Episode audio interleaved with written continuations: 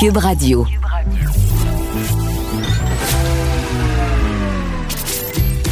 Caroline Saint-Hilaire. Caroline Saint-Hilaire. Un été pas comme les autres. Cube Radio. Bonjour, oui, Caroline Saint-Hilaire euh, au micro de Cube Radio pour euh, les deux prochaines heures. Euh, nous sommes mercredi 8 juillet, très heureuse d'être avec vous ce matin. Et ben, pour les fans de football, restez à l'écoute parce que vers la dernière demi-heure, on aura on aura de la grande visite le président des Alouettes de Montréal, Mario Cecchini. Et donc, on va parler football. Et oui, on parle pas juste de politique avec Caroline Saint-Hilaire. Mais avant de parler football, on va parler avec Varda Etienne. Le, commentaire de Varda Etienne, une vision pas comme les autres. Bonjour Varda, est-ce que la pluie t'affecte toi ce matin? Mais pas du tout. Pourquoi ça devrait m'affecter? Ben, je sais pas, j'ai pas. Il y a certaines personnes que ça, ça joue sur le moral, sur euh, l'attitude, tout ça, dont moi. Ah moi, moi, je suis un peu plus lente les jours de pluie? Non, mais moi je trouve ça beau. Ben, moi aussi je suis un peu plus lente, mais je trouve ça beau. Il y a quelque chose de, de, de réconfortant, je trouve. Il y a quelque chose d'hyper romantique aussi. Euh, Ah, mon, ouais. Oui, oui, puis mon gazon, mon plant de basilic et mes 12 plants de tomates sont très heureux. Donc, Bon, moi, ben, dès que mes écoute. plants de tomates sont, sont, euh, sont heureux, ben moi, je vois la vie en rose, voilà. Bon, ben écoute, sur ce message positif, on enchaîne sur euh, ton sujet de chronique où tu veux, dans le fond, nous poser la question est-ce que les mères ont le droit, des fois, d'être à bout? Est-ce que tu parles de toi ou des mères en général, Varda? Je t'aboute. Moi, moi, je t'aboute. Euh, je t'aboute des fois moins, des fois plus. Euh, je le suis beaucoup moins lorsque les enfants sont chez leur père. Mais je te dirais que... Non, non, mais tu sais quoi?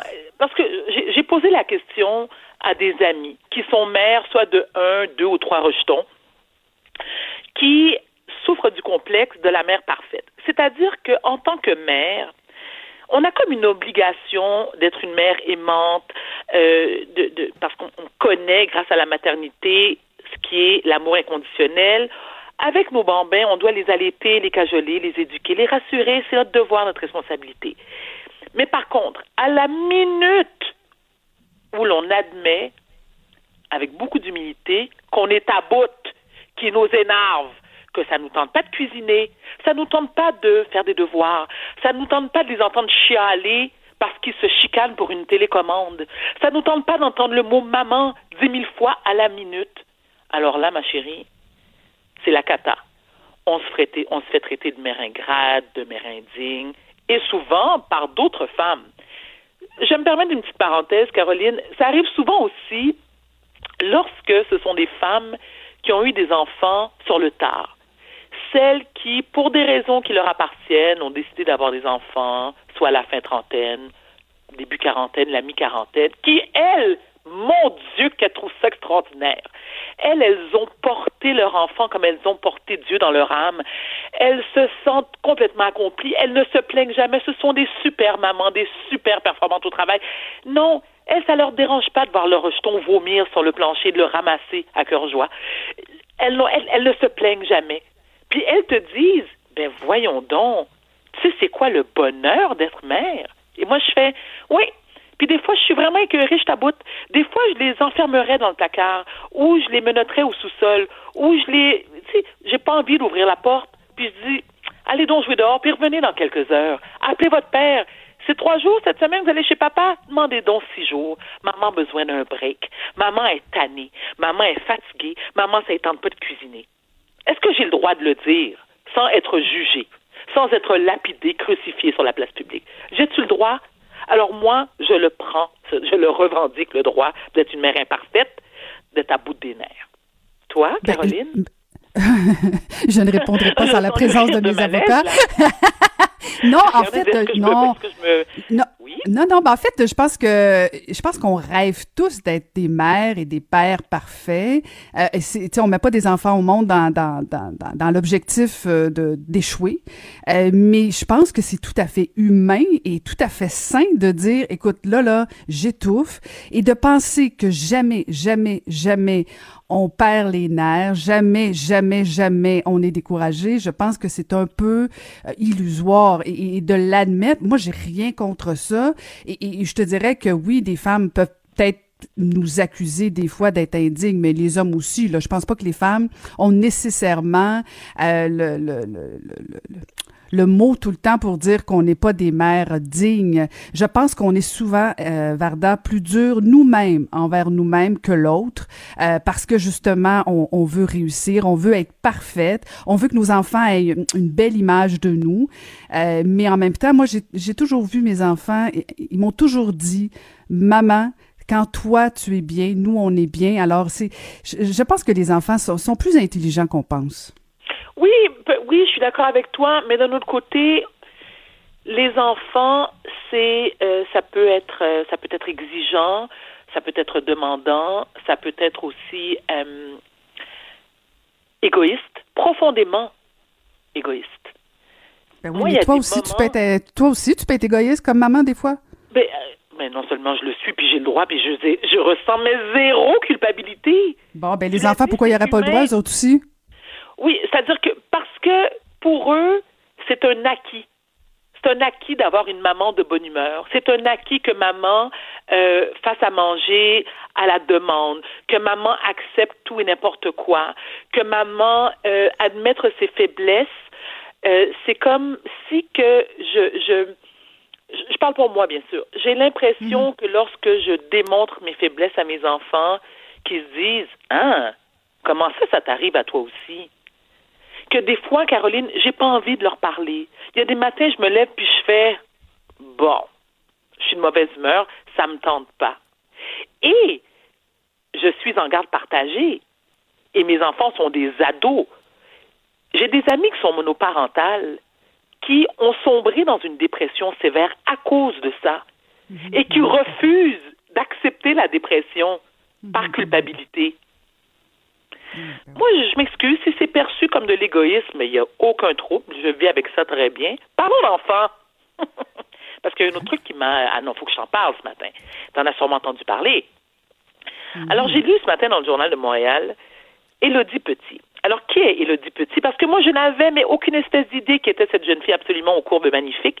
C'est une jeune femme qui, selon moi, doit être euh, début vingtaine, 20, 22 ans. Elle, euh, elle a 120 000 abonnés sur Instagram, 120 000. Mm Elodie a publié une photo d'elle avec quatre de ses amis, ses besties, comme elle, comme elle, comme elle aime les appeler, en bikini. Une, et l'image, j'essaie de, de, de, dire, de, de décrire l'image sans être vulgaire, c'est-à-dire qu'elles ont l'air d'une brochette. C'est une dans l'autre. Non, non, mais ça a l'air d'une brochette. Crevettes, piment doux, oignon, crevettes, piment doux, oignon. Et elles ont le sourire, elles ont le sourire tendu jusqu'aux oreilles. Elles s'éclatent clairement. Elles sont sur un, sur un lac, euh, soleil, tout ça, en G-string. Et euh, clairement, la distanciation sociale est un truc complètement inconnu.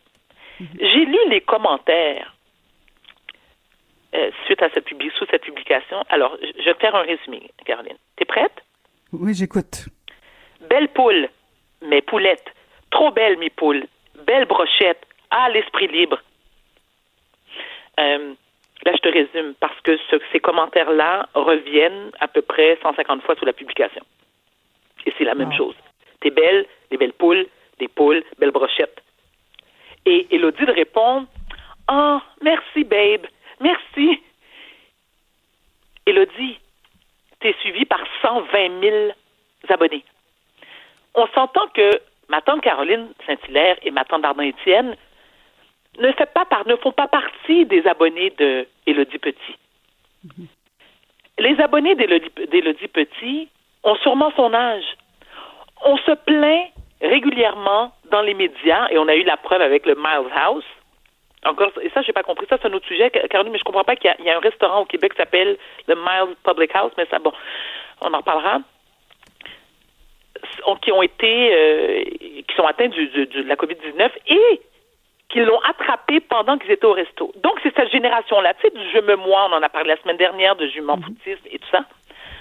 La majorité des abonnés d'Elodie ont cet âge-là. Lorsqu'ils voient leur, leur idole se comporter comme ça, c'est pas le message qu'on envoie? Donc, effectivement, on a une responsabilité lorsqu'on est une influenceuse. Puis une influenceuse, Caroline, ça fait quoi dans la vie? Moi, j'essaie de savoir qu'est-ce qu'elle fait. Elle œuvrait dans quel milieu? Je elle est conseillère Arbonne. Je n'ai absolument rien contre les conseillères Arbonne. Absolument rien. Mais toi, tu es conseillère Arbonne, tu es suivi par 120 000 personnes, et le message que tu envoies à tes fans, parce que ce sont des fans, clairement, c'est que c'est pas grave d'être embroché comme ça sur le lac en du string avec tes copines parce que ce sont tes babes, ce sont tes besties. Comment tu veux que moi j'explique à mon ado qui doit sûrement suivre Elodie Petit et lui dire Dalia, ben si Elodie fait, c'est correct. Mm-hmm. Comment tu veux que je défends l'indéfendable? Comment tu veux? Impossible. Impossible. C'est impossible. Ça défait tout ce que tu essaies de faire à la maison.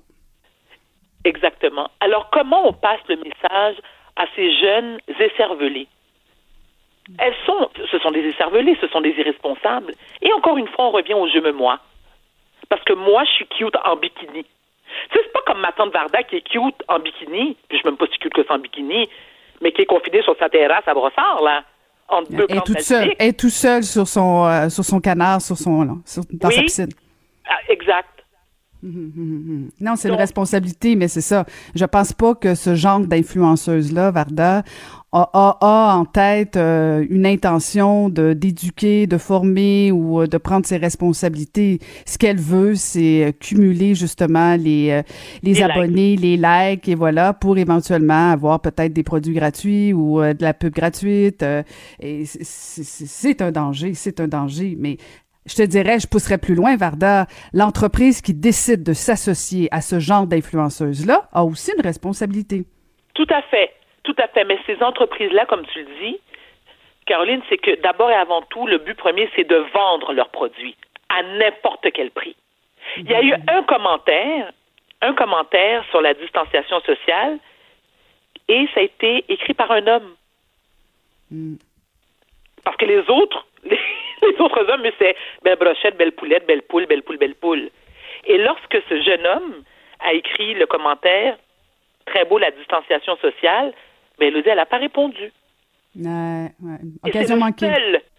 Ben oui, elle n'a pas répondu. Tu veux qu'elle dise quoi? Tu veux qu'elle dise quoi? Je suis une irresponsable? J'ai une responsabilité. Non, elle aurait, elle aurait pu dire, euh, je sais pas, moi, je, je, me suis fait une bulle avec ces trois amis-là ou euh, ces, ces trois, euh, trois personnes proches de moi avec lesquelles, bon, je, tu tu comprends, il aurait pu, moi, je fais pas de distanciation avec tout le monde, là, je veux dire avec ton conjoint, des choses comme ça, ta sœur, il y a peut-être, c'est peut-être sa bulle, elle aurait pu dire, non, non, je vous rassure, telle et telle, mais bon, elle l'a même pas fait, donc c'est la démonstration que dans le fond, c'est pas important. Caroline, ce qu'elle aurait dû faire d'abord et avant tout, c'est d'effacer la publication, la supprimer. Aussi.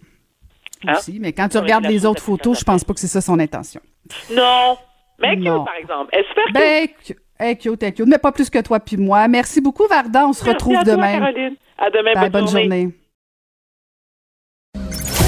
Ancienne mairesse de Longueuil, l'actualité. LGSN. Vous écoutez Caroline Saint-Hilaire, Cube Radio.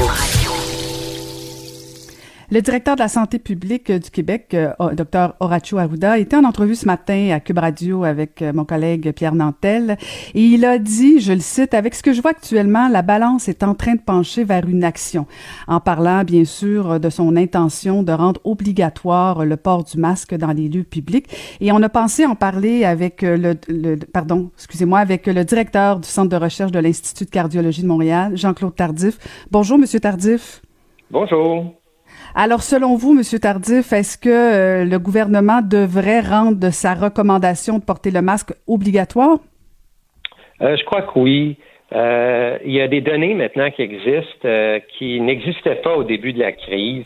Hein, au début, on pensait surtout là, les mains étaient le vecteur le plus important de, transmission. Et les premières données au tout début de la crise de COVID-19 suggérait que c'était pas transféré dans l'air. Et maintenant, il y a des données qui sont pas définitives, mais il y a des données qui suggèrent fortement euh, qu'il pourrait avoir une transmission euh, aérienne, soit par gouttelette ou par aérosol. Alors ça, ça change euh, beaucoup la situation. Alors à mon avis, quand on regarde la situation qui évoluait entre autres aux États-Unis, où la situation est en, est en train de devenir hors contrôle dans plusieurs points chauds aux États-Unis, d'une part. D'autre part, on voit qu'il y a certains pays qui ont réussi à juguler la crise, comme en Chine, entre autres, où ils ont quand même rapidement implanté l'utilisation des masques.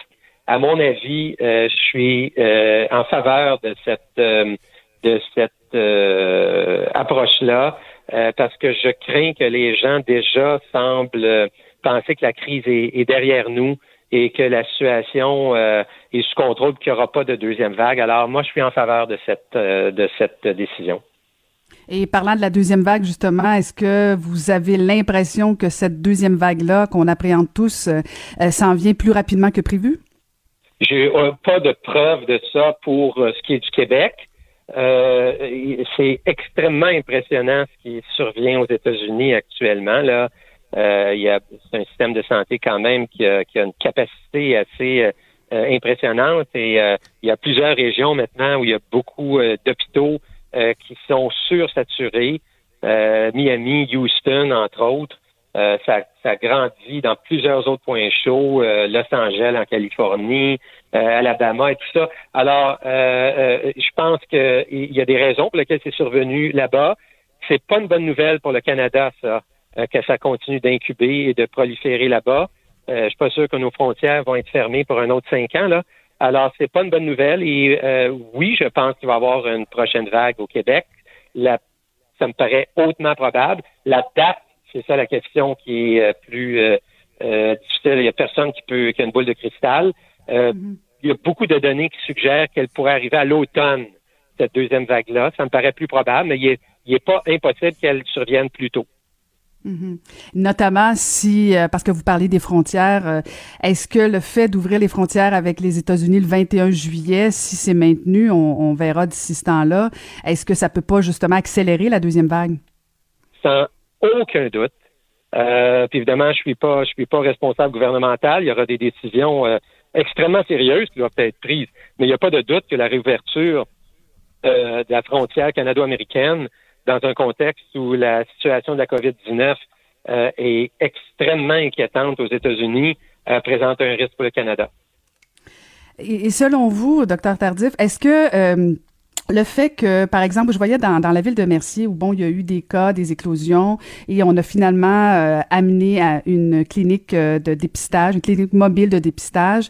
Est-ce que ce serait pas une avenue euh, intéressante de, d'offrir plus de dépistage? Parce qu'on n'a jamais finalement atteint le nombre de dépistages? Est-ce qu'on devrait, ben, si surtout, par exemple, on vient de la région Montréal métropolitaine, euh, si on part en vacances, est-ce qu'on ne devrait pas automatiquement se faire tester? Alors, avoir davantage de dépistage, c'est un dans, l'espèce de boîte à outils pour tenter de euh, réduire au maximum les complications euh, de, l'évolution défavorable de la COVID-19 le dépistage à haut niveau, ça fait partie des choses qu'on doit faire. Alors, vous avez raison. Euh, tout ce qui va nous amener à davantage de dépistage, euh, vous avez mentionné les cliniques mobiles, c'est une avenue, mais globalement, augmenter la capacité à faire du dépistage avec des résultats rapides euh, dans les dans les régions où sont les, les gens, c'est clairement quelque chose qui doit être fait. Et je pense qu'on doit même augmenter notre capacité de dépistage pour se préparer euh, encore plus qu'au niveau qui est prévu par le gouvernement. Mm-hmm. Avant qu'il y ait la prochaine vague.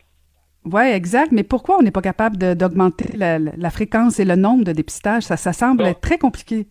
Oui, ben, je pense que ça va être faisable euh, éventuellement. Vous savez, au début de la crise, euh, je ne veux pas être trop technique, là, mais il manquait beaucoup de matériel, pas juste des, des écouvillons pour faire des tests, mais il manquait des matériels de base pour produire ces tests-là. Euh, et par exemple, le laboratoire de santé publique du Québec faisait face, le LSPQ faisait face là, à des pénuries importantes euh, pour faire ces tests-là. Bon, parce qu'on était pris un peu de court quant à l'envergure de la crise.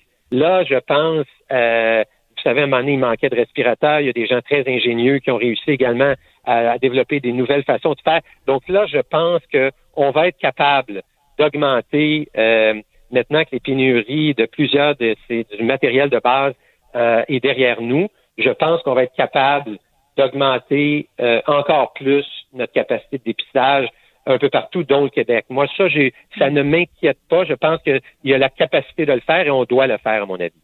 Mhm. Mais excusez-moi là, mais c'est parce que me semble que ça fait longtemps qu'on entend ça. Euh, puis euh, je, je je sens pas d'augmentation. Et ici, partout dans le monde, on augmente les tests de dépistage et que la deuxième vague arrive ici. Est-ce qu'encore une fois le Québec va pas va pas être pénalisé parce que les autres se seront préparés et pas nous encore une fois? Ben, euh, je, je pense qu'on doit être préparé. Moi, j'ai confiance aux gens de la santé publique, dont le laboratoire de santé publique. Il y a des gens de grande qualité là. Euh, puis vous avez raison. Je pense qu'il faut être prêt. Euh, on, a beaucoup appris de la première vague. Et moi, j'ai peu de doutes qu'on on a la capacité d'être prêt pour cette euh, deuxième vague-là. Vous avez raison qu'on parle depuis un certain temps d'atteindre certaines, certaines cibles et qu'elles n'ont pas été tout à fait atteintes. À mon avis, il faut même augmenter ces cibles-là pour bien faire face à la, à la prochaine vague. Mhm. Et au niveau de l'obligation du port du, masque, est-ce que selon vous, on devrait aussi le rendre obligatoire dans les milieux de travail? Parce que bon, on parle des commerces, des lieux publics fermés, mais si, euh, si on imagine des tours euh, euh, à bureau, des choses comme ça, est-ce qu'on doit élargir ça, cette obligation-là, même dans ces milieux-là? Ben, moi, je vais vous parler juste sur une base scientifique. Il y a évidemment la réalité après ça, puis la santé publique, puis la réalité des travailleurs, des compagnies, tout ça, mais mon niveau d'inquiétude, euh, face à l'évolution euh, au cours des prochains mois euh, me suggère que il faut garder les mesures de distanciation sociale, toutes les mesures, la palette de mesures qu'on qu'on a mis en place pour tenter de freiner la progression. Et le masque, maintenant qu'on comprend la transmission aérienne du virus, qui est fort probable, je pense que le masque est un outil extrêmement utile. Et oui, moi, dans les milieux fermés, je, et puis, il faudra voir ce qui est possible de faire, puisque la tolérabilité sociale à, plus long terme de ça. Mais à mon avis, euh, à tout le moins pour le reste de l'année, euh, il serait euh, désirable d'étendre les politiques de port de masque au, milieu de travail. Je comprends bien que ça va faire des, des malheureux, des gens qui pensent que c'est exagéré, il faudra voir encore une fois ce qui est possible de faire, la tolérabilité de ça pour toute la société, mais au niveau mm-hmm. médical, scientifique, moi, je verrais ça comme une mesure tout à fait de protection, tout à fait euh, désirable. Mm-hmm. Et Monsieur Tardif, vous, euh, vous avez déjà parlé de la colchicine, euh, qui est un médicament efficace pour adoucir supposément les complications liées à la COVID. Est-ce que vous pouvez nous en parler un petit peu? C'est rendu où exactement? Et vous en êtes où aussi au niveau des recherches? Oui, avec plaisir. Ben, on a, on a beaucoup d'espoir dans cette approche-là euh, parce que, vous savez, les gens qui développent les complications de la COVID, là, c'est-à-dire euh, l'insuffisance respiratoire, intubation, hospitalisation, décès, y a, on, croit bien qu'une bonne partie de ces complications-là, ou en fait l'ensemble de ces complications-là, qui sont pas nécessairement dues au qu'il y a plus de virus dans le poumon, mais c'est bien votre propre système immunitaire, vos propres globules blancs qui se mettent à attaquer vos organes, dont les poumons. Alors, prévenir cette réaction immunitaire inflammatoire, on pense que ça va prévenir les complications. C'est le but de l'étude avec la colchicine qu'on appelle l'étude Col-Corona. On a eu une bonne nouvelle euh, il y a deux semaines où le comité euh, indépendant qui surveille notre étude, qui est un comité international très prestigieux, nous a dit, on a passé la première étape, là, qui est de dire l'étude n'est pas inutile, c'est-à-dire on, a passé le test de la futilité, ce qui nous fait dire qu'il y a fort probablement un bénéfice du médicament. Ils nous ont demandé de se rendre à la prochaine étape euh, de compléter le recrutement d'un autre 1300 patients euh, pour terminer euh, la, la, la, la, cohorte qu'on a besoin pour refaire l'analyse. On espère terminer ça dans le courant de l'été et on espère pouvoir, avant la fin là, de, de l'été 2020, vous donner des résultats euh, positifs, mais je les connais pas plus que vous, mais on est très optimiste. Et si un médicament aussi peu dispendieux que la colchicine, euh, qui ne nécessite pas d'injection, qui est peu coûteux pour la société, pouvait prévenir les complications, ça, ça serait, en anglais, on dit un game changer, là. Ça changerait la donne euh, beaucoup pour la société en attendant un éventuel vaccin. Et, et, avant de conclure justement sur le vaccin, est-ce que vous en savez plus? Euh, Est-ce que ça, ça, évolue bien? Est-ce que on parle encore d'une autre grosse année avant d'aboutir à un, vaccin? Bon, alors, normalement, c'est un développement accéléré. Vous avez raison. Normalement, deux, trois, quatre, cinq ans, ce n'est pas rare le développement de vaccins. Il y a un effort colossal, scientifique et financier. il y a un nombre incroyable de vaccins en développement. Il y en a quelques-uns qui sont devant les autres, qui paraissent euh, prometteurs. Maintenant, euh, il y a, bon, il y a des gens, entre autres aux États-Unis, qui nous disent que peut-être on aura un vaccin avant la fin de l'année. C'est pas impossible, c'est étonnant, mais c'est pas impossible. Euh, quand j'entends Dr. Fauci, euh, qui est le directeur de l'Institut des, des, infections aux États-Unis, dire ça, c'est un homme tout à fait crédible. Donc, s'il le dit, ça a du poids. Maintenant, je veux pas finir trop sur une mauvaise note, mais je voudrais pas non plus que les gens pensent que nécessairement c'est la solution à tout. Je m'explique.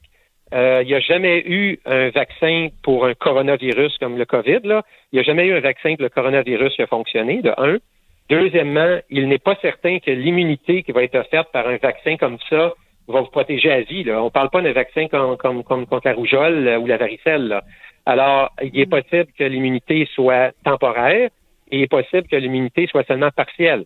Euh, si on prend le vaccin contre la grippe, c'est pas un vaccin qui vous protège entièrement. Alors, je pense que ce serait une étape dans la bonne direction, mais je le dis pour pas que les gens pensent que ben c'est résolu, euh, les scientifiques vont nous dire qu'un vaccin, euh, j'ai pas besoin de porter de masque, euh, c'est derrière nous, la vie est belle. Je suis inquiet, je pense un peu comme docteur Judas quand je vois des images sur des plages ou dans des bars où c'est en partie pour ça que la situation est complètement hors contrôle aux États-Unis.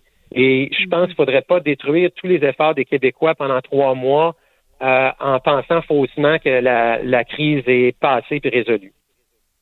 Ben c'est un juste rappel. Euh, merci beaucoup. Euh, donc d'ici ce temps-là, on va porter nos masques parce que de toute évidence, c'est pas pour demain la veille qu'on aura un vaccin.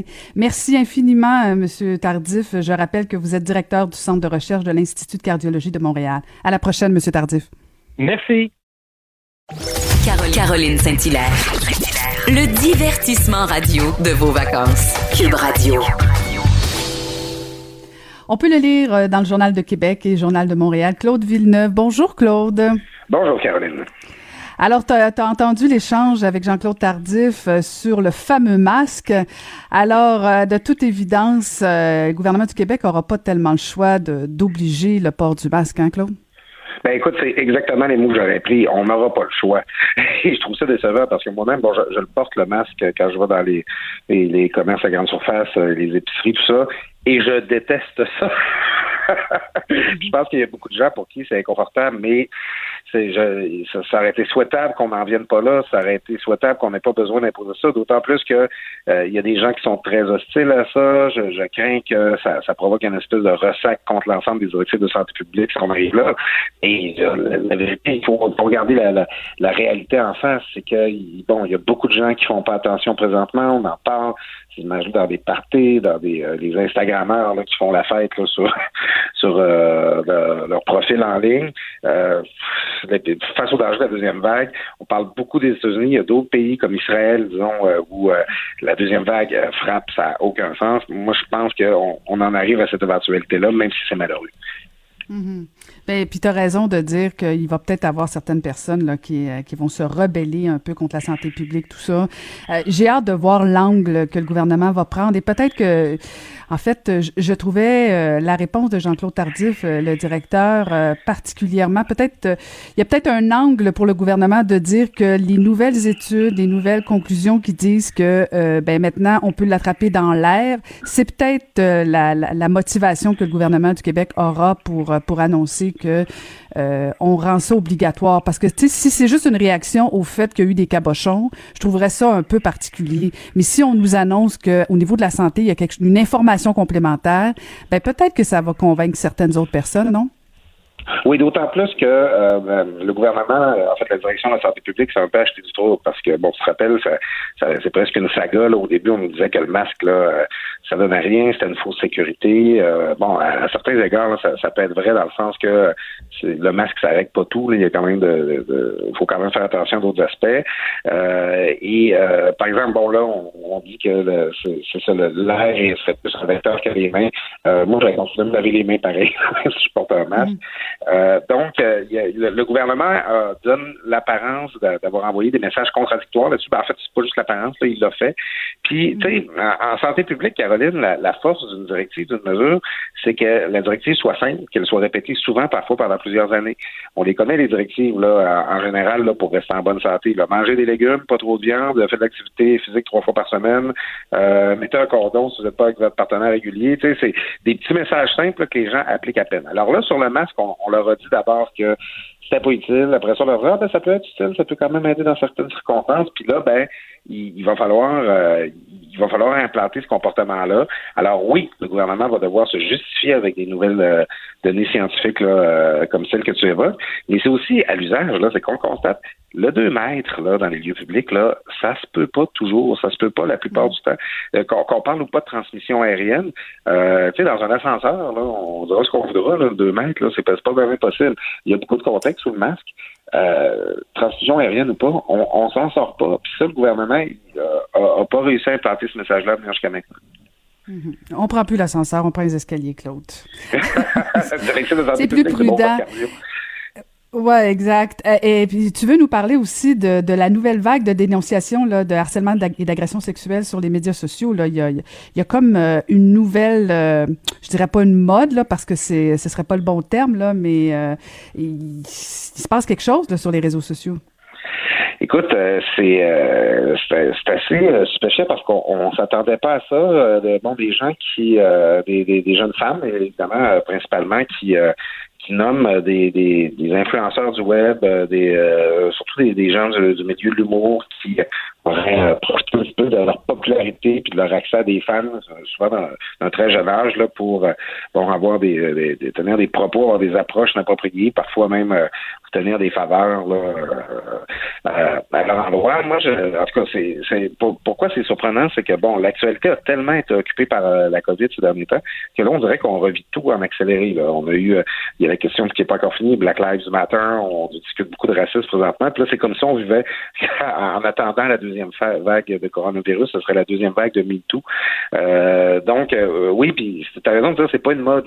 Il, faut que ces choses-là soient discutées, il faut qu'il y ait une libération de parole, il faut que ça aide dans, Moi, mon inquiétude, toutefois, c'est qu'on on parle un petit peu de faire de la nuance sur le, spectre, je, dirais, du comportement inapproprié. Euh, puis on le voit des fois, euh, dénonciation certains comportements qui effectivement doivent être dénoncés, euh, des propos qui ont été tenus, une façon d'approcher quelqu'un qui était trop agressif ou qui était qui n'est pas compte, disons, de toutes les règles du consentement. Moi, ce qui m'inquiète toutefois, c'est que euh, qu'on de faire la différence entre euh, le, des propos inacceptables qui auraient été tenus ou qui ont mis quelqu'un mal à l'aise, ça, ça se règle. Mais on se ramasse beaucoup à réduction à, à, à Salvaille. C'est que euh, dès qu'il y a un nom qui sort, ben là, c'est comme si la personne est accusée d'agression sexuelle ou de harcèlement. Euh, c'est il y, a des comportements qui doivent être dénoncés, mais il faut quand même être capable de continuer de faire la nuance entre la gravité des gestes qui sont posés. Écoute, Claude, ce dossier-là, ce sujet-là, là, c'est euh, puis moi, je, vais toujours encourager les femmes et les hommes, peu importe, euh, à dénoncer leur agresseur. Euh, mais je commence à avoir un profond malaise, à, faire des accusations, à nommer des personnes sur la place publique. J'ai un profond, profond malaise et et c'est sûr, admettons, là, partons du principe que c'est vrai. Quelqu'un lance, telle personne m'a agressé, parfait, oui, dénonce, va voir la police, poursuit. Mais quand tu le fais sur la place publique, je trouve, je trouve, Claude, que, euh, écoute, c'est, euh, c'est dangereux et surtout, ça fait la démonstration qu'on va se le dire, là, notre système judiciaire va vraiment pas bien. Parce que pourquoi ces victimes-là sont pas allées euh, dans le système de la justice? Ils se sentent obligés d'aller sur les réseaux sociaux comme ça. Puis en même temps, tu comprends, Claude, que si je fais un post Facebook puis je dis Claude Villeneuve euh, m'a agressé sexuellement. Je suis désolée, Claude, ta vie est finie. Et euh, le système de justice, c'est pas censé être ça. Mais en même temps, je comprends que la, tu, l'as bien dit, la libération de parole est importante pour une victime, mais il faut absolument, ce que ça dit là, ton sujet là, ce que ça doit envoyer comme message au gouvernement du Québec, c'est que le système judiciaire marche pas, puis il faut le régler au plus sacrant. Oui, ben euh, effectivement. Pourquoi les gens, les, les, personnes préfèrent s'exprimer sur les réseaux sociaux qu'aller voir un policier, c'est qu'on dirait qu'elles ont le sentiment qu'elles vont être davantage entendues le font là-dessus. Là, tu te sens fort parce que tu es en groupe, tu exposes ta vulnérabilité, mais là, tu vas recevoir du soutien, il va y avoir des gens qui vont qui vont porter ton message, puis ben, manifestement, il y a plusieurs personnes qui ont le sentiment que euh, leur, euh, disons leur, leur plainte, leur doléance vont être euh, leur, leur témoignage vont être mieux reçus de cette manière-là. Toutefois, la petite que j'apporte, c'est que tu sais, c'est pas tous les les, les, conflits de cette nature-là, c'est pas toutes les, les, les, les, disons, en tout cas, on, on, cherche toujours le terme à, à, utiliser, on parle d'agression, on parle de comportement inapproprié. C'est, c'est pas toutes ces affaires-là qui méritent d'être euh, d'être judiciarisées. Euh, tu sais, dans le sens, parce que comme je te dis, il y a, y a un spectre. Des fois, c'est des paroles déplacées. Euh, des fois, c'est des avances trop insatisfaisantes. Des fois, c'est une, une agression là, en bonne et due forme, là, euh, avec tout le cliché qu'on peut imaginer. Tu sais, c'est, c'est des affaires qui, euh, qui se parlent dans la vie. Moi, ça, ça m'est déjà arrivé de dire, par exemple, euh, à, une femme que j'avais côtoyée, je regarde, regarde, écoute, la manière dont je t'ai parlé cette fois-là, ça n'avait pas de bon sens, j'aurais pas dû faire ça. Euh, tu sais, c'est, on a tous des apprentissages à faire. Puis, euh, je pense que euh, c'est pas toujours, c'est ça la nuance qu'on c'est que c'est c'est pas la voie judiciaire qui est la façon de régler tous les conflits qu'on a sur cette question-là. C'est pour ça que c'est important qu'on en parle. Mais oui, effectivement, à partir du moment où quelque chose se retrouve sur les réseaux sociaux comme ça, ben ça laisse des traces à jamais. Puis on fait plus la différence entre ce qui est justement une, un malentendu, une mésentente, qu'un comportement qu'on aurait dû avoir qui aurait été différent, puis euh, vraiment euh, ce euh, ce qu'on appelle un viol. Ben oui, puis ça laisse des cicatrices, là, veut, veut pas, tu sais. Euh, je veux dire, si j'ai un conflit avec quelqu'un, ben je règle le conflit avec ce quelqu'un-là. J'ai pas besoin de le dénoncer sur les réseaux sociaux et, et tout dépendant aussi de ma réputation. Tu sais, si je suis suivi par quatre personnes puis que je dis Claude Villeneuve a pas été gentil, euh, il, a, il, a, fouillé dans mon assiette, euh, ben c'est une chose. Mais si je suis suivi par 250 000 personnes puis que je dis que Claude Villeneuve a pas fait la vaisselle, ben tu comprends que toi tu veux te défendre, t'as pas la même Euh, je, trouve que ça devient un peu euh, du, du facile. Si tu as été victime, porte, plainte. Si le système judiciaire est à réformer, réformons-le. Mais si tu as un problème avec une personne euh, dans un party ou euh, dans un événement X, règle ça avec cette personne-là.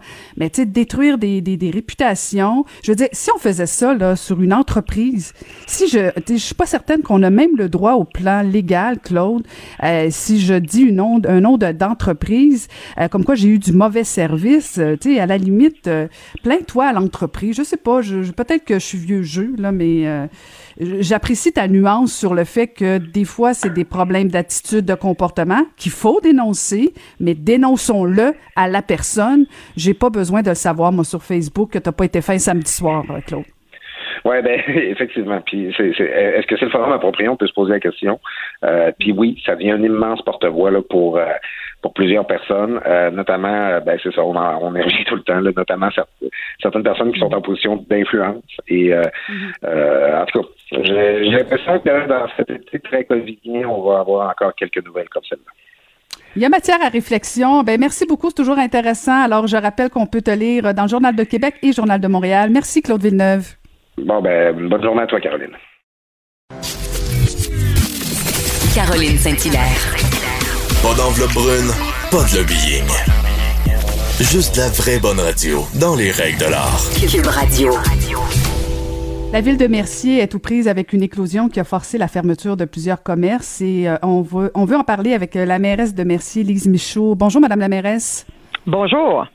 Alors, vous avez eu, euh, vous avez eu une belle réponse positive de la part du gouvernement du Québec. C'est aujourd'hui que sera déployée la clinique euh, mobile de dépistage euh, pour votre ville suite à l'éclosion?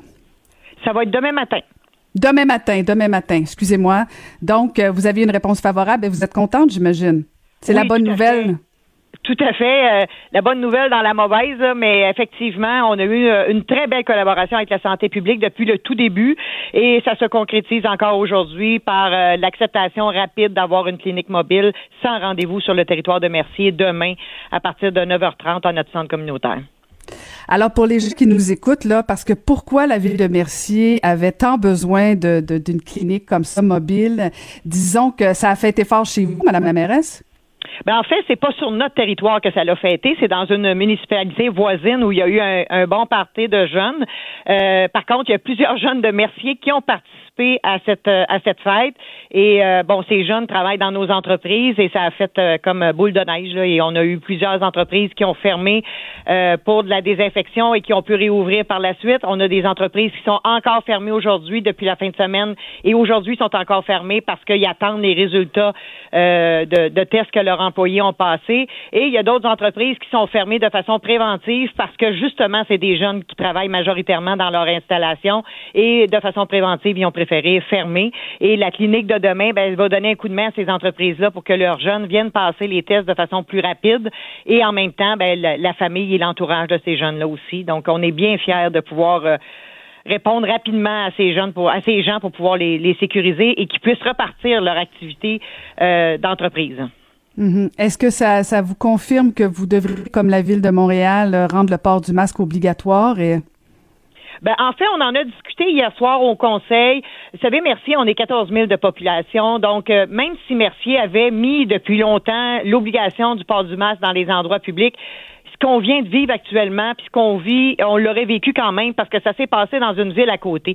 Fait que moi, je pense que la décision du Conseil, ça a été, il faut se fier à la santé publique. Il faut que cette directive-là, cette obligation-là vienne de la santé publique et du gouvernement du Québec pour que ça s'applique dans toutes les municipalités parce que sinon, euh, ça va être un, faux sentiment de sécurité. Sinon, euh, les gens qui, qui se passent dans notre territoire ne savent pas que ça prend le masque et tout. Euh, euh, nos gens qui vont sortir, de, ils n'auront plus l'obligation. Donc, c'est un faux sentiment de sécurité. Fait qu'on s'est dit, on est mieux de se coller à la santé publique. Puis, on, on, lit dans les médias là, que la santé publique est en train de plancher là-dessus et que rapidement, on devrait avoir une décision du gouvernement du Québec. Fait que on va se coller à cette décision-là. Si je comprends bien, c'est les élus municipaux qui auront forcé le gouvernement du Québec à bouger sur le port du masque obligatoire. Ben, je peux pas aller jusque-là, mais euh, effectivement, on, le recommande fortement pour que ce soit la même directive pour tout le monde. Fait comme ça, il n'y aura pas de confusion. Tout le monde va avoir la même information et ça va être clair partout sur tout le territoire. Mhm. Et vous parlez du fait que c'était euh, dans une ville voisine où avaient lieu euh, les fêtes, tout ça.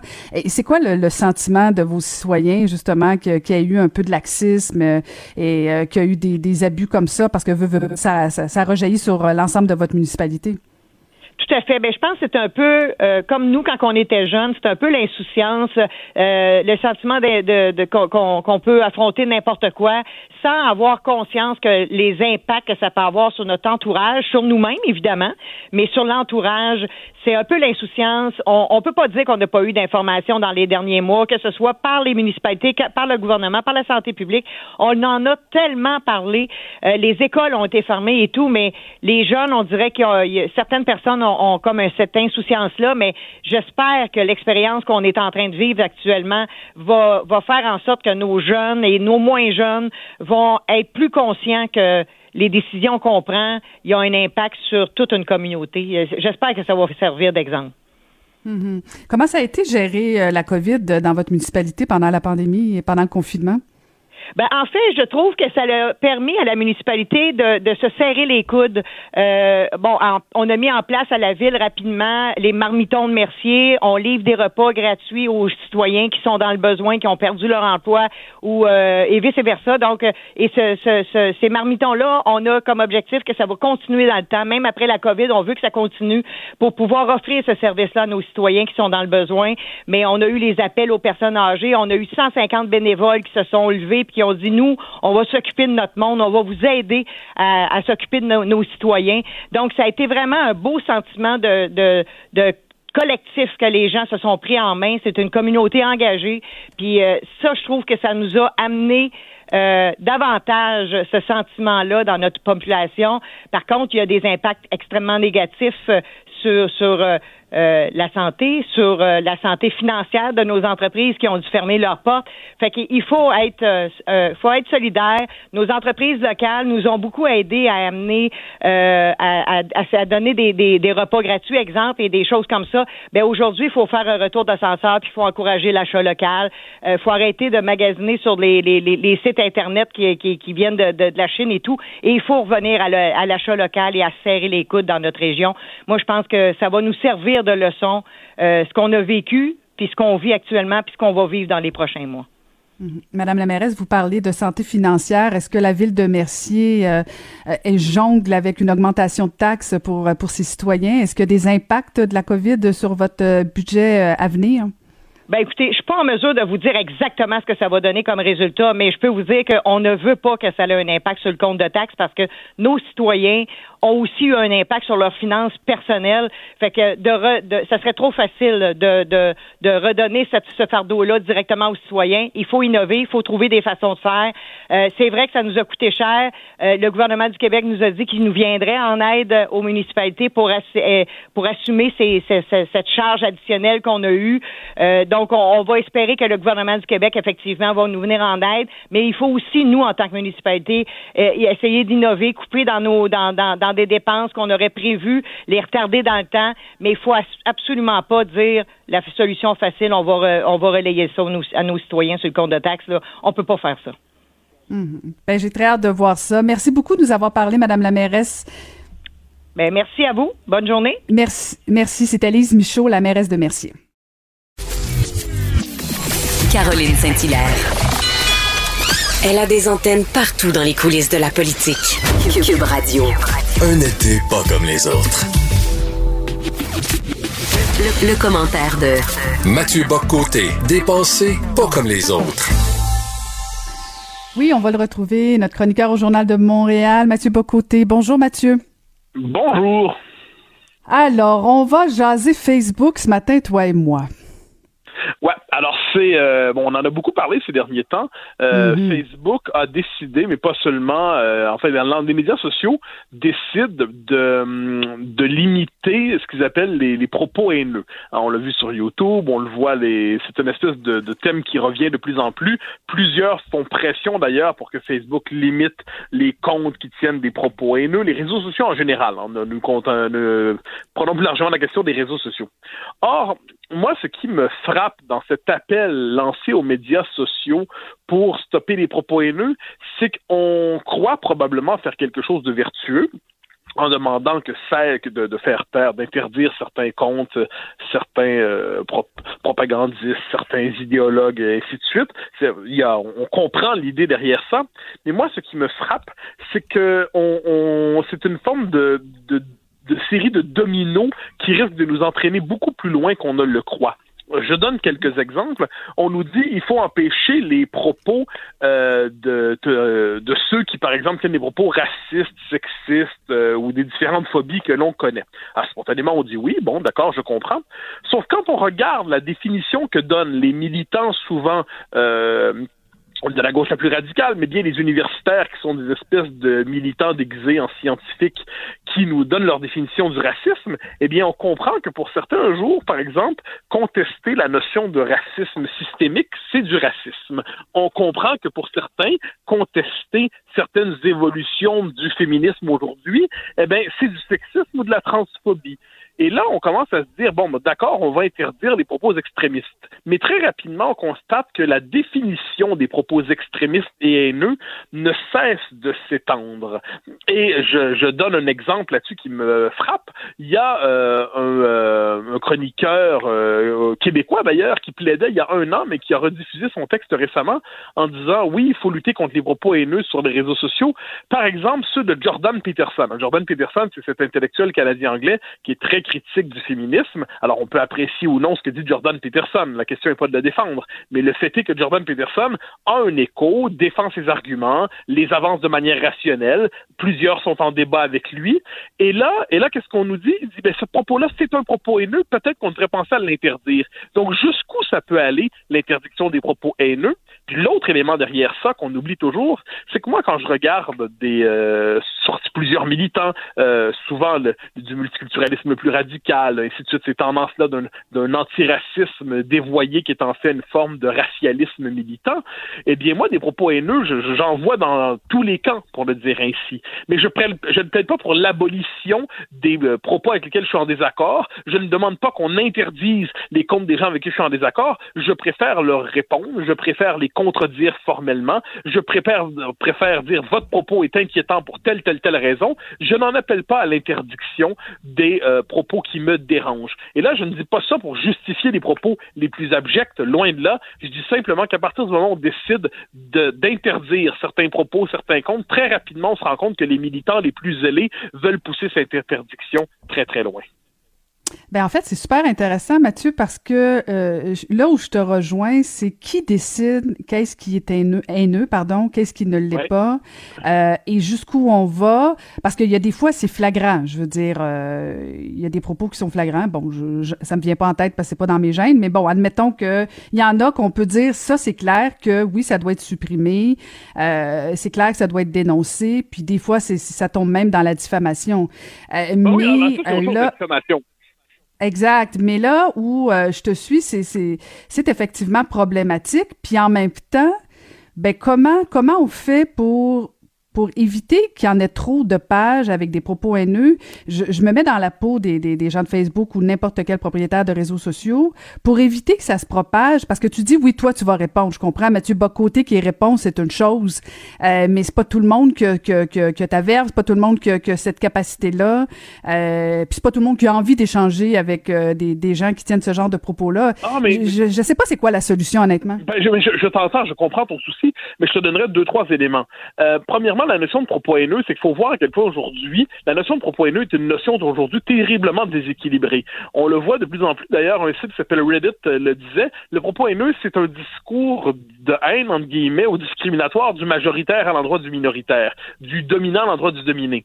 Donc la haine est unidirectionnelle. C'est le majoritaire contre le minoritaire, mais l'inverse. Donc quelqu'un qui dirait à un autre, euh, j'ai pas moi, je, je, sale noir, par exemple, quelqu'un qui dirait ça, ben c'est du propos haineux. Effectivement, il n'y a pas de doute, c'est raciste, c'est dégueulasse qu'on dans ça, euh, sans le moindre doute. Mais quelqu'un qui dit sale blanc, alors ça, ce serait pas un propos haineux, parce que c'est du minoritaire au majoritaire. Donc, une forme d'asymétrie dans la haine qui est un peu hmm. absurde. Euh, moi, je crois que le cœur humain est un cœur complexe, quelle que soit la couleur de notre peau. Et, de ce point de vue, je pense que les, les, mauvais sentiments sont présents dans tous les groupes humains, quels qu'ils soient. Donc, la haine, personne n'en a le monopole. Premier élément.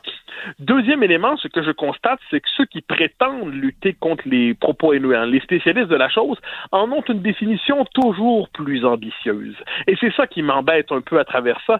C'est-à-dire, on ne circonscrit pas la notion de propos haineux à ce qui relèverait, par exemple, de la diffamation. À la diffamation, pour moi, ça, il n'y a pas de doute là-dessus.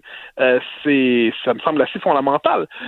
Mais ensuite, quand on décide de l'étendre exagérément, euh, eh bien, moi, je veux savoir, est-ce que la critique de, l'immigration massive, est-ce que la critique de la discrimination positive, euh, est-ce que la critique des quotas, est-ce que la critique de la théorie du genre, c'est des propos haineux? Ce que je constate de plus en plus, c'est que pour plusieurs, ça relève des propos haineux. Autre exemple, et ça je me permets de le donner de manière personnelle, euh, très régulièrement je vois passer sur des pages Facebook et ainsi de suite, des euh, tombereaux d'injures à mon sujet, disons-le poliment. Récemment, une professeure d'université de Moncton, si je ne me trompe pas, me souhaitait de me noyer dans le purin pour que je me transforme ensuite, je m'y décompose et je me transforme en engrais pour que de ma matière euh, euh, terrible puisse naître enfin quelque chose de beau. Alors, je ne sais pas exactement dans quel monde on vit, mais pour moi, ça relève plutôt du propos haineux. En, général, à tout le moins, si elle ne me assez, Ça, c'est un, un, propos assez évident, assez évident. Ben, or, cette personne-là prétendait lutter contre propos haineux en disant ça. C'est génial quand même. Puis elle tenait ce propos-là sur la page d'une dame qui elle-même prétend lutter contre des propos haineux. Donc moi, ce qui me frappe, c'est que le lobby anti-propos haineux, euh, quand on désigne la bonne cible, le bon méchant, le méchant du jour, on peut lui souhaiter de le noyer dans le purin, on peut souhaiter qu'il se décompose et se transforme en engrais, ce qui entre autres mots, on souhaite la mort de la personne et sa décomposition organique. Et, et ça, c'est pas des propos haineux. Ça, ça, ça c'est la dénonciation légitime de l'intolérance. Donc voilà pourquoi j'aborde cette question avec une perplexité un peu majuscule, hein, ma perplexité, parce que c'est un débat qui est terriblement déformé. Ensuite, ensuite, est-ce que les médias sociaux sont des, euh, ce qu'on pourrait dire, des exercices de, de dépotoir à ciel ouvert, sans le moindre doute? Est-ce que nous aurions tous intérêt à nous civiliser sans le moindre doute? Est-ce qu'on devrait apprendre aux gens de ne pas verser dans l'attaque à dominem sans le moindre doute? Est-ce qu'on devrait apprendre globalement à trier entre les arguments qui peuvent être vifs vigoureux et l'injure sans le moindre doute. Est-ce que les racistes doivent être condamnés sans le moindre doute? Les sexistes sans le moindre doute, sans la moindre hésitation. Ensuite, ensuite, il faut savoir distinguer entre ce qui relève vraiment du racisme et ensuite l'extension infinie de ce concept à d'autres réalités. Même chose pour les autres euh, termes que j'ai évoqués. Il faut se civiliser. Il ne faut surtout pas prendre prétexte finalement de la lutte contre la haine pour en fait lutter contre la dissidence et le désaccord. N'oublions jamais qu'il y a certainement euh, l'extrême droite est haineuse, mais l'extrême gauche est haineuse aussi. Il peut y avoir certainement un conservatisme haineux, il peut y avoir un progressisme haineux. Rappelons-nous qu'en ces matières, nous avons tous un peu de travail à faire, quelle que soit la famille politique qui est la nôtre, souverainiste, fédéraliste, de gauche, de droite, au centre ou ailleurs. Or, en ce moment, la lutte contre les propos haineux est instrumentalisée souvent pour simplement euh, interdire des, des, des, points de vue critiques pour en fait extrême droitiser le désaccord. Alors, est-ce que Facebook est opportuniste de vouloir annuler euh, ces pages-là? Est-ce que ce que je comprends, c'est que t'aimes pas du tout l'idée? Est-ce que c'est, une formalité pour Facebook de faire ce genre d'action-là? C'est, comme je dis, c'est, ça embrasse plus largement des, médias sociaux dans leur ensemble qui ferment des mhm. comptes et ainsi de suite. Moi, je, il me semble qu'on il y a pas des je dis pas qu'il n'y a pas des situations extrêmes où il n'y a pas des, des, comptes à fermer sur sur YouTube par exemple des chaînes des chaînes il y a pas, je dis pas qu'il n'y a pas des situations où ça s'impose pas euh, je, je dis qu'il faut être très, très, très prudent par rapport à ça. Vu le rôle que jouent aujourd'hui les médias sociaux dans nos vies, puisqu'ils ont véritablement, ils ont capté l'espace public, hein. ils l'ont colonisé, ils l'ont digéré, puis aujourd'hui, une bonne partie du débat public passe par les médias sociaux, hélas, bien les égards, hélas, mais bon, ils sont à la fois facteurs de démocratisation et de polarisation. Donc, euh, il faut, on vit dans le monde qui est le nôtre, on accepte la réalité, mais je pense qu'il faut avoir la plus grande prudence en la matière. Euh, et je crois que moi, je, je, l'ai souvent dit, je préfère les excès de la liberté d'expression aux excès de la censure. Euh, je suis prêt à accepter une société où il y a plus de, comment dire, où je, je préfère une société où ça va, on va passer ses ongles sur un tableau plutôt qu'une société condamnée à un silence ténébreux. Et de ce point de vue, je préfère une société où il y a plus de chances que ça dérape qu'une société où tout est congelé. Tout en répétant cent fois que lorsque je rencontre des propos que je trouve scandaleux, je le dis sans la moindre gêne. Mais évitons d'entrer dans cette spirale de la censure parce qu'on sait quand ça commence, mais on sait jamais où ça finit. Eh, Mathieu, je suis curieuse parce que tu faisais référence à, ce, à cette professeure euh, qui de Moncton, bon, qui, qui, qui, t'accusait de plein de choses, puis c'est pas la première et euh, je vais t'annoncer que ce sera probablement pas la dernière personne qui va s'attaquer à toi. Aujourd'hui ça fait partie de ta vie, voilà. Mais justement, en parlant de ta vie, est-ce que, est-ce que tu lui as répondu? Est-ce que tu prends le temps de répondre à ce genre de propos-là ou tu ignores tout simplement? Ben, pas tout le temps. Je, je réponds de temps en temps euh, parce que quelquefois, ça, ça vaut la peine. Je, je, cite son propos parce que c'est bien. Bon, elle m'insulte sur deux, trois choses. Elle me dit ensuite, je vous souhaite de sombrer dans le purin et le compost de ces idées nauséabondes que vous défendez comme s'il en allait de votre vie insignifiante. Vous servirez alors peut-être d'engrais pour des idées plus nobles et plus essentielles. Euh, c'est plein de tendresse et de douceur. Hein. Euh, or, euh, or, de temps en temps, je réponds. Une fois sur cent, une fois sur, que dis-je, une fois sur mille. Euh, quand surtout, en fait, je suis tenté de répondre quand je vois que la personne qui tient de tels propos est un spécialiste de, est un quelqu'un qui prétend combattre l'intolérance, la haine et qui prétend défendre la vertu. Quand je tombe sur quelqu'un qui se présente comme un grand défenseur, par exemple, il y a la page d'un agitateur, d'un activiste que je ne nommerai pas, mais qui est un spécialiste de la traque sur le web de la haine, comme il dit, mais le type est un haineux professionnel et sur sa page, il y a euh, c'est véritablement c'est le, le, bar open de la haine. Alors les, je parle de vraie haine ici. On appelle à la mort, on dit que cette personne ne devrait se faire humilier. Il y a des insultes physiques, des attaques physiques, toutes les insultes qu'on peut. On traite les gens de gros porcs, de monstres. Tout ça on les voit sur la page d'un des plus grands euh, euh, un, militant en lutte contre la haine sur Internet. Disons ça comme ça aujourd'hui. Alors comme je dis parce que parce que je ne veux pas avoir à me rincer la bouche après l'émission, je ne le prononcerai pas son nom. Mais euh, mais il y a quand de ces spécialistes de la haine. Moi, cela me fascine. Cela me fascine parce qu'ils ne sont pas conscients de leur propre haine, ils ne sont pas conscients de leur propre violence, ils ne sont pas conscients de leur propre intolérance. Ils sont à ce point convaincus d'avoir pour eux le monopole du vrai, du juste et du bien, de porter seul l'étendard de la vertu, de la vérité, de la tolérance, qu'ils ne voient pas qu'ils se comportent en fait quelquefois comme euh, de parfaits haineux, de parfaits intolérants, et qui sont incapables de même croire que le désaccord est possible avec euh, quelqu'un qui ne partage pas leur vision du monde n'est pas nécessairement un haineux, mais simplement quelqu'un qui ne partage pas la même lecture que de la situation, de la réalité. Donc, de temps en temps, je réponds aux, euh, plus inconscients d'entre eux, mais je peux pas passer ma vie à faire ça, sinon euh, j'y passerai 24 heures par jour, 7 jours sur 7. Donc, j'écris mes livres, j'écris mes chroniques, euh, je m'occupe de ma vie, je la trouve très belle, mais de temps en temps, je ne peux pas m'empêcher de céder au plaisir de répondre aux petits haineux. Mais j'aimerais bien voir ces réponses-là. Elles doivent être succulentes. Mathieu, c'est toujours un plaisir d'échanger avec toi. Alors, euh, reste en vie. Au grand plaisir. Bye bye. À demain. Merci. Merci beaucoup. C'était Mathieu Bocoté. Caroline Saint-Hilaire. Le divertissement radio de vos vacances. Cube Radio. On a vu au cours des dernières semaines là qu'il y a un peu d'improvisation, des messages contradictoires et il y a, y a comme j'ai l'impression un sentiment, une petite crise de confiance envers nos dirigeants et euh, il y a comme un sentiment, un climat de méfiance et euh, j'ai voulu en parler avec une spécialiste qui est psychologue spécialisée en relations interculturelles à l'université de Montréal. Elle est auteure, clinicienne, chercheuse autonome, analyste dans les médias et formatrice en gestion des conflits de valeurs et de droits et on va rejoindre Rachida Azdouz. Bonjour madame Azdouz. Bonjour, Madame Saint-Hilaire. Alors, euh, pouvez-vous nous expliquer euh, cette rupture du lien de confiance, ça vient d'où exactement? Ben, écoutez, la crise de confiance, c'est le symptôme d'une autre crise, beaucoup plus profonde et beaucoup moins récente, c'est la crise de l'autorité. Euh, vous savez, dans les sociétés anciennes ou dites traditionnelles, l'autorité reposait sur le seul statut le statut de professeur, de chef, de médecin, de juge, d'homme de foi. Une fois que vous aviez acquis ce statut, eh bien, les troupes vous suivaient. Euh, parfois, elles vous suivaient par conviction, et parfois par obligation, et parfois même par crainte. Elles vous suivaient parce qu'elles avaient peur de vous. Elles avaient peur de représailles ou autres. Aujourd'hui, ben, le statut ne suffit plus. Euh, le fait de vous conférer, un statut, eh ben ça, ça, ça, ne légitime pas automatiquement votre autorité et ça n'incite pas les gens automatiquement à vous faire confiance, à dire on le suit, c'est pas grave, s'il est là, c'est qu'il est capable de vous mener à bon port. Le, le statut doit désormais s'accompagner d'un certain nombre de qualités, des préalables par exemple la légitimité, la crédibilité, la capacité de mobiliser, euh, le, et en même temps, il faut montrer constamment patte blanche. Euh, une fois qu'on est assis euh, sur le siège ou sur le trône, euh, on doit démontrer qu'on le mérite et on doit essayer de le conserver.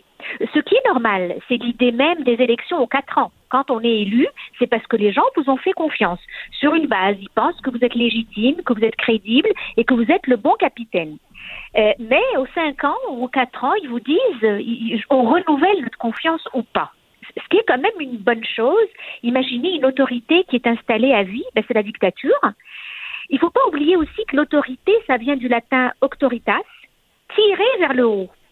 Donc, dans le passé, on conférait aux dirigeants, aux savants, aux maîtres, une espèce de supériorité morale euh, qui en faisait un être infaillible avec tous les excès et les abus de pouvoir qu'on a connus à travers l'histoire. Aujourd'hui, je pense plus que personne va vouloir suivre comme, je sais pas, les Français ont suivi euh, aveuglément le général de Gaulle parce qu'il avait comme un statut euh, euh, presque d'infaillibilité. C'était un héros de la résistance.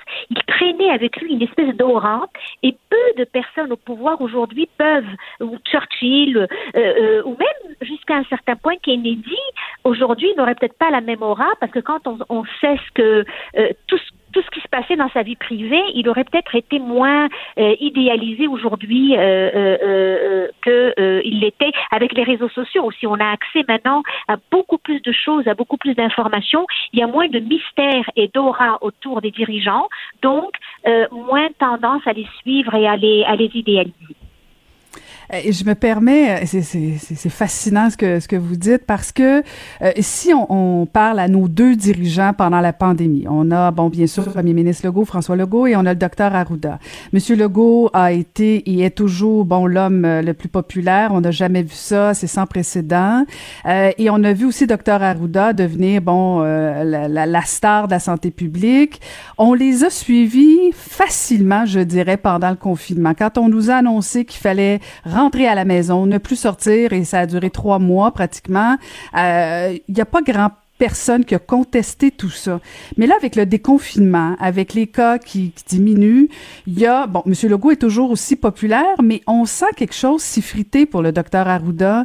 Euh, est-ce que c'est le fait que ces, ces règles sont pas toujours claires? On l'a vu, là, sur le port du masque. Puis bon, loin de moi l'idée de, vouloir vous amener sur une piste euh, d'attaquer un collègue, un confrère comme le docteur Arruda, mais est-ce que le fait qu'on sente l'hésitation euh, ça fait que justement, ça mine l'autorité, ça mine le pouvoir euh, de, de, de, crédibilité? Oui, euh, oui, et c'est intéressant parce que regardez la différence entre le docteur Arruda et le Premier ministre, elle est quand même importante. Vous remarquerez que le Premier ministre parle comme nous. C'est-à-dire les gens se reconnaissent en lui.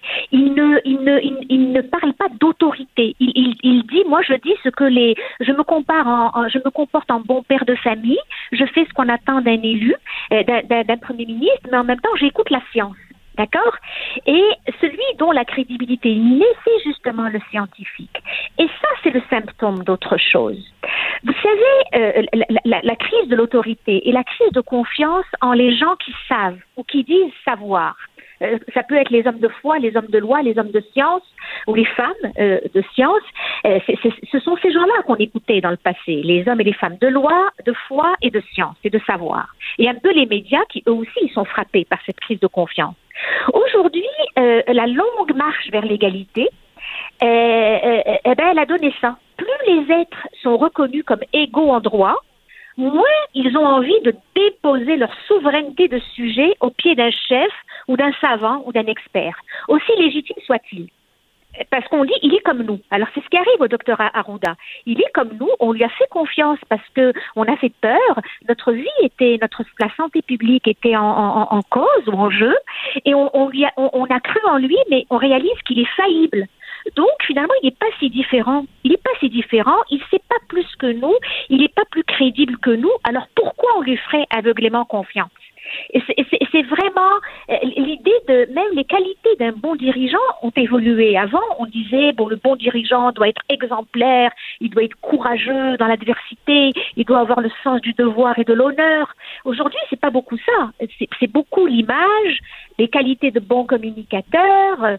Euh, c'est Steve Jobs qui se promène en jean sur une estrade avec une certaine aisance. Euh, c'est ça le, le, bon le bon leader, que ce soit un leader scientifique comme Dr Arruda ou le, chef. Et d'ailleurs, c'est tout le paradoxe.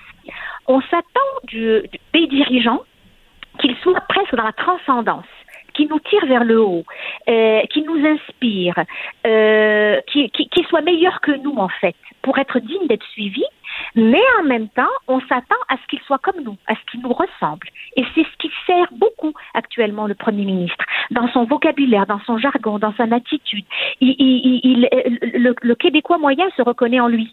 Euh, il passe, ça nous paraît familier, proche. Euh, il, il, il, a les mêmes, les mêmes inquiétudes. Il se, il se positionne comme un, un, premier ministre, mais aussi comme un papa. Il en parle d'ailleurs de, de, de, ses enfants. De, et, et, et c'est pour ça aussi que le populisme. Je ne veux pas du tout dire que euh, le premier ministre est populiste. Je, je, fais juste un lien. C'est pour ça que le populisme a bonne presse aujourd'hui. Euh, c'est parce que le populiste, c'est celui qui nous dit je suis comme vous, je suis pas meilleur que vous, je suis comme vous. Et, et, et, plus, plus le, le dirigeant euh, donne l'impression qu'il est, qu'il est savant, euh, moins il a droit à l'erreur. Et ce qui arrive aujourd'hui à Arruda, au docteur Arruda, c'est un peu ça. Et je répète que je ne suis pas en train de dire que le Premier ministre est populiste. Je pense que c'est tout simplement son style. Il, est, il, est, il, est, il parle comme ça.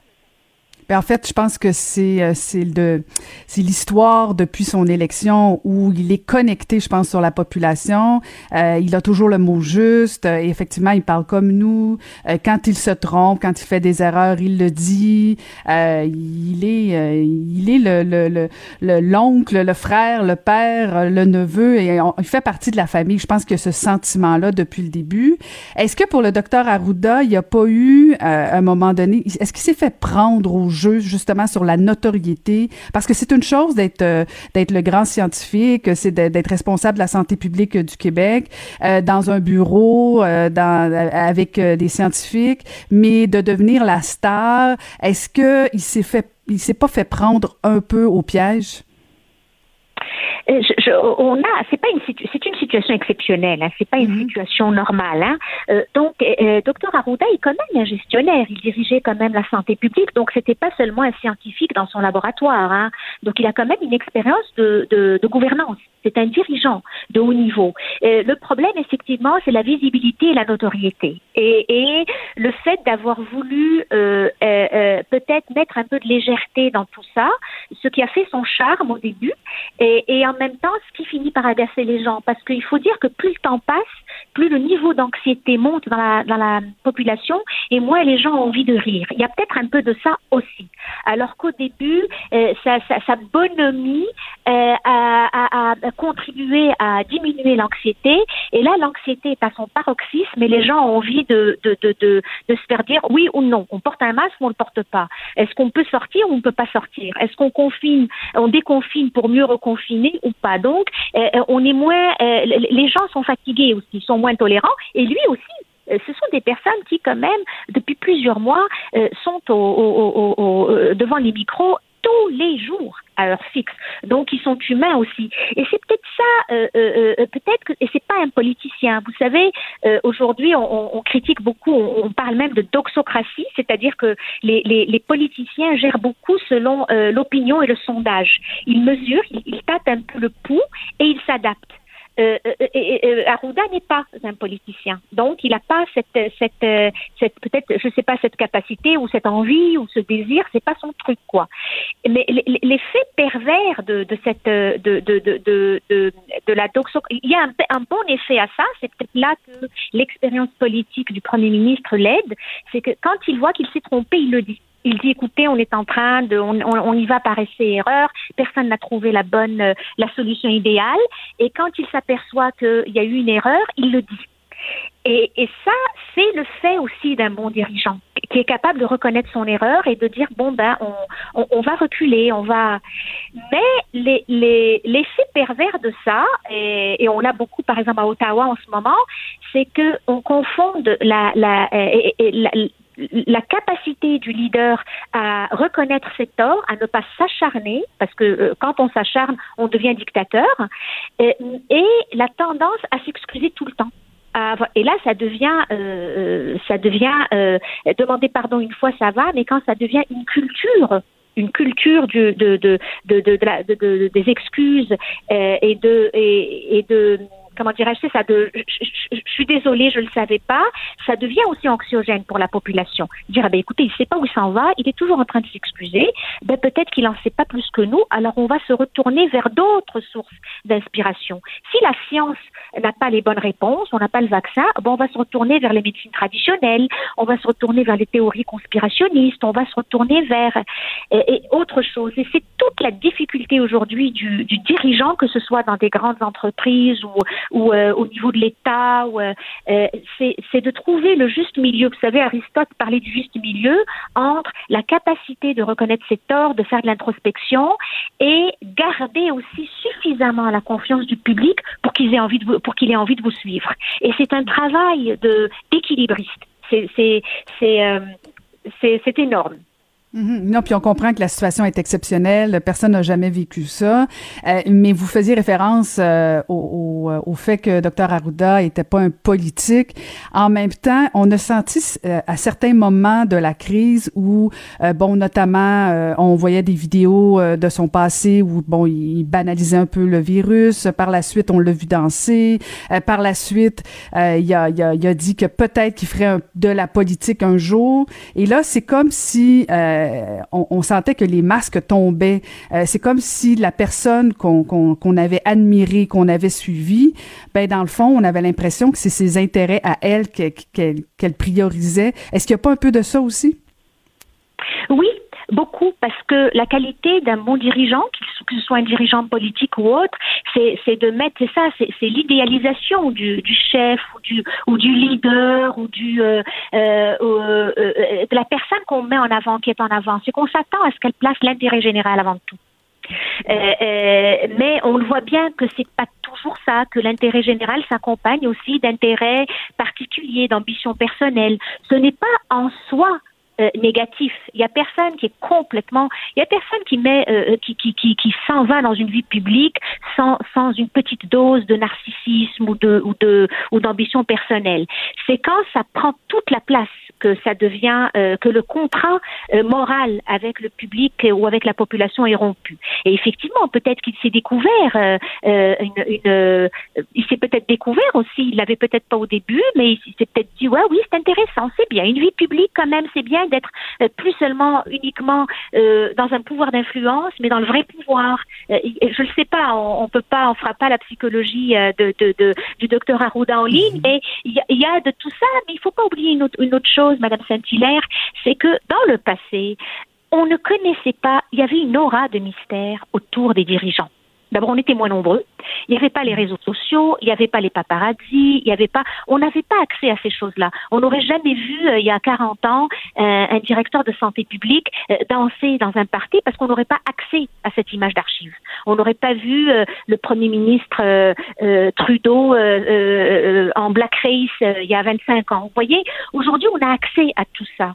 Ce qui fait que les dirigeants sont, c'est très difficile pour un dirigeant de, de garder son mystère, son, une espèce d'image comme ça euh, euh, euh idyllique de sage, de personne sérieuse, parce qu'il y a toujours une situation où, à son insu, on, va le voir, les masques vont tomber d'une façon ou d'une autre. Et ça aussi, c'est difficile. C'est très difficile parce que aujourd'hui, à moins vraiment d'être, à moins vraiment de se surveiller en permanence, il y aura toujours une caméra euh, indiscrète, euh, un téléphone mobile, un stylo avec une caméra intégrée qui va filmer euh, une personne à laquelle on attribue de grandes qualités de leader dans une situation un peu moins avouable. Et ça, eh ben, ça veut dire que son comment dirais-je, son euh, la statue est déboulonnée et ça entraîne bien entendu euh, soit une rupture du lien de confiance ou en tout cas une érosion du lien de mmh. confiance. il vient de perdre son vernis. Absolument. Et toutes les personnes qui mènent une vie publique vont être obligées de composer avec ça désormais. À moins d'être très, très intéressant.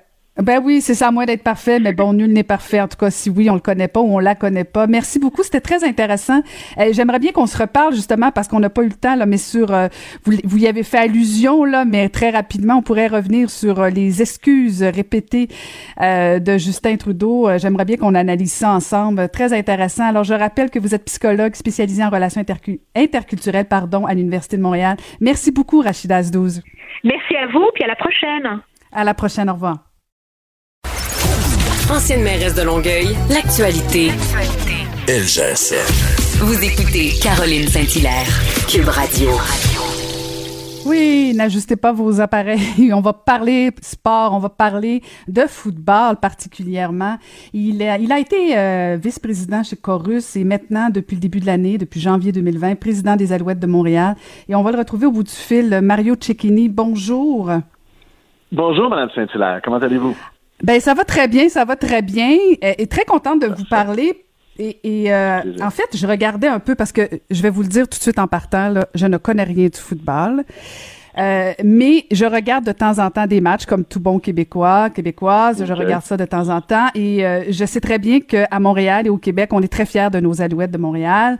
Euh, et mhm. j'imagine que depuis votre entrée en fonction en début d'année, vous aviez pas en tête de gérer justement une fermeture, de pas pouvoir lancer une saison avec les Alouettes de Montréal. Comment vous avez vécu tout ça avec cette pandémie? Alors, euh, euh, c'était définitivement pas dans le plan de match, euh, mais euh, c'est toute une expérience. En fait, euh, je viens d'écouter, je vous écoutais avant, vous parliez de gestion de crise, puis vous parliez de leadership, puis de tous les éléments, comment les, les employés vivent ça aussi. C'est la première préoccupation, c'est toujours ça. Employés, les joueurs, de voir comment on va traverser cette crise-là. Comme beaucoup d'autres, on est obligé de réagir rapidement. Euh, nous autres, c'est simple hein, pour que les auditeurs euh, comprennent. tu, tu, tu n'as pas de revenus quand tu n'as pas de match. Alors, il n'y a pas d'autre façon de faire des revenus. C'est de la commandite et des billets. Alors, tu passes de des revenus potentiels à zéro, puis même à garder en fiducie des dollars, euh, parce que ceux qui ont payé à l'avance le billet de saison, si tu ne pas le match, il faut que tu rembourses potentiellement. Euh, c'est sûr qu'il y en a qui l'ont laissé avec nous pour le moment parce qu'on a cancellé juste quatre matchs, euh, qui nous ont dit ben mets ça sur le crédit pour l'année prochaine. C'est ceux qui achètent des billets de saison depuis 15, 10, 15, 20 ans. Euh, mais il y en a d'autres qui voulaient être remboursés. Alors, faut que tu fasses attention avec cet argent-là aussi. Alors, rapidement, il a fallu gérer ça. Dès le 12 mars au soir, en fait, on était en meeting. On a dit, OK, qu'est-ce qui va arriver là? Vous vous, vous rappelez quand le ministre de l'Éducation avait parlé de vacances de deux semaines? Euh, c'est pas tout à fait ça qui s'est avéré. Et euh, fait qu'à la fin mars, on a fait des mises à pied. Euh, mais essentiellement, oui, cette semaine, on en a ramené, même si n'y a pas encore de confirmation de saison. On a des besoins de rétention, des besoins de préparation. Fait qu'on a beaucoup focusé sur les, les gens pour faire le moins de, de mise à pied temporaire possible. Puis après ça, évidemment, travailler en parallèle sur on joue, on se prépare pour 2020, on joue pas, on se prépare pour 2021. Euh, tout ce qui s'appelle euh, collecte de, de, de commanditaires, euh, vente de billets de saison, mais vente de billets individuels aussi, parce qu'on a beaucoup des gens qui, viennent de l'extérieur ou des gens qui achètent seulement un ou deux matchs par saison. Alors tout ça, ça a été euh, ça a été des puis en plus de travailler avec la Ligue. Alors, tu t'occupes de l'équipe, après ça, il y a tout l'enjeu avec la Ligue, ce que vous entendez peut-être en ce moment un peu aussi, parce que c'est une convention collective avec les joueurs qu'on doit renégocier, parce qu'il n'y a plus rien qui tient euh, en 2020. Alors, ça a été, et c'est encore, toute une expérience de gestion, disons-le de cette façon-là. Et, et, ce que j'entends, est-ce que la saison est carrément compromise pour les Alouettes de Montréal? Ben, à ce point-ci, on est, je vous dirais qu'on est confiant. On est, euh, si j'avais à mettre une échelle, je dirais 5.5. Un petit peu plus que la moitié. Euh, le propriétaire d'Ottawa, je disais ce matin, il parle de 50-50, fait qu'on est à peu près sur la même euh, longueur d'onde. On a deux éléments qu'il faut combler. Deux, euh, on a l'aide gouvernementale, évidemment, et on a une convention collective à négocier avec les joueurs. Fait qu'un peu comme vous avez vu dans toutes les autres ligues, euh, les joueurs doivent accepter des conditions différentes. On est à, d'abord, ça commence par la santé. Alors, accepter tout le protocole de santé, les tests, la quarantaine, comment ça va se passer entre les matchs, parce que nous, l'objectif, c'est de se frapper. Alors, c'est sûr qu'il n'y a pas de distanciation physique durant le match, mais c'est entre les matchs. Il faut comprendre qu'on fait face à, à des jeunes euh, qui vont entre 23, 22, 24 et 30, 32, 35. Là. Il y a quelques vétérans. Alors, c'est un groupe relativement jeune euh, qu'on va confiner, qui vont être euh, en quarantaine, euh, possiblement dans une ville hôtesse aussi. Euh, un peu comme encore une fois l'image des matchs qui sont joués en Floride là, pour les autres ligues. Alors euh, non, c'est euh, c'est pas à ce point-ci on est on n'est pas encore rendu du tout à dire que c'est compromis, mais disons que le mois de juillet, le mois de juillet va être déterminant déterminant. Et, et, et, j'avais beau dire que je connais pas euh, ça tant que ça le football, je, je sais pertinemment qu'il y a quand même plusieurs touchés, on va se le dire, au football. Et, je suis contente que, que vous vous ameniez le sujet parce que bon, j'essaie d'imaginer un match, euh, c'est impossible. Donc, ce que vous nous dites, c'est que possiblement dans les propositions que vous faites, euh, ben, c'est qu'il pourrait y avoir une, une quarantaine pour pour s'assurer justement que les joueurs les joueurs puissent jouer comme ils sont habitués de jouer là. Exactement. Pardon, excusez-moi de tout ça, mais essentiellement, c'est surtout pour les joueurs américains aussi. Euh, nous, on a, on a, la moitié de l'équipe à peu près qui vont euh, voler depuis les États-Unis, qui vont se rendre soit dans leur ville ou dans la ville hôtesse, selon le scénario. Euh, donc, essentiellement, dès qu'ils atterrissent, euh, D'abord, il y a toute la notion du gouvernement, trouver le permis de travail, s'assurer que tout le monde peut venir, ça c'est un.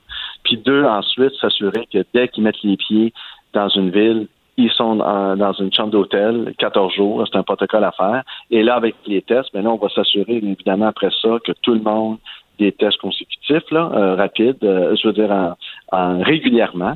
Alors là, à chaque euh, là, on, a comme une confirmation au jour zéro quand tout le monde se retrouve sur le terrain qu'il n'y a pas de COVID. à partir de ce moment-là, ben, c'est une discipline d'affaires qui doit s'installer, suivre les consignes à la lettre, rien de moins, parce qu'on le voit avec la euh, avec la MLS qui malheureusement, je pense, a perdu au moins un club, peut-être deux. J'entendais que Nashville avait aussi cinq ou six cas qui seraient peut-être euh, pas joués, des matchs qui sont reportés. Euh, au football, on n'a pas beaucoup le luxe de reporter des matchs parce qu'on joue à chaque semaine. On veut jouer avant le froid. Puis l'objectif, si on va dans une ville hôtesse, c'est de rentrer et de sortir le plus rapidement possible. Alors, c'est pour ça qu'on parle d'une saison réduite et tout ça. Fait que non, c'est ça va être une discipline sévère. Mhm. Et ce que les gens ignorent possiblement, euh, c'est que c'est quand même pas le football, c'est pas, euh, vous me corrigerez si je me trompe, c'est pas un sport de millionnaire. Euh, pour des joueurs qui, qui se retrouvent euh, comme ça, sans jouer, sans public, tout ça, est-ce que ça a des incidences aussi sur sur vos joueurs? Ben, il y a certainement des joueurs qui, quand, et là, c'est là qu'on est à négocier avec la convention au moment où on se parle avec les joueurs, mais c'est sûr que dans un, un contexte de paye à prorata, euh, il y a des joueurs qui vont qui font pas une fortune effectivement par rapport aux, autres ligues. Alors il y a peut-être des joueurs, il y a déjà des joueurs qui nous ont indiqué qu'ils ont, ont, il y en a même qui ont trouvé un autre emploi parce qu'ils ont arrêté d'être payés au mois de novembre. Alors quand la saison s'est terminée et dans l'incertitude, il y en a qui ont des enfants, il y en a qui ont une famille, il faut qu'ils faut qu'ils fassent, euh, faut qu'ils euh, faut qu'ils rendent du revenu, il faut que la vie continue. Alors à partir de ce moment-là, il y en a déjà qui sont ailleurs. Fait que oui, on s'attend à ce qu'il y ait des joueurs qui réfléchissent. Il va y avoir une période de, où les joueurs pourront nous indiquer s'ils veulent venir ou non. Euh, jouer avec nous, euh, jouer avec leur équipe euh, dans la ville hôtesse, c'est ce scénario-là qui se dessine.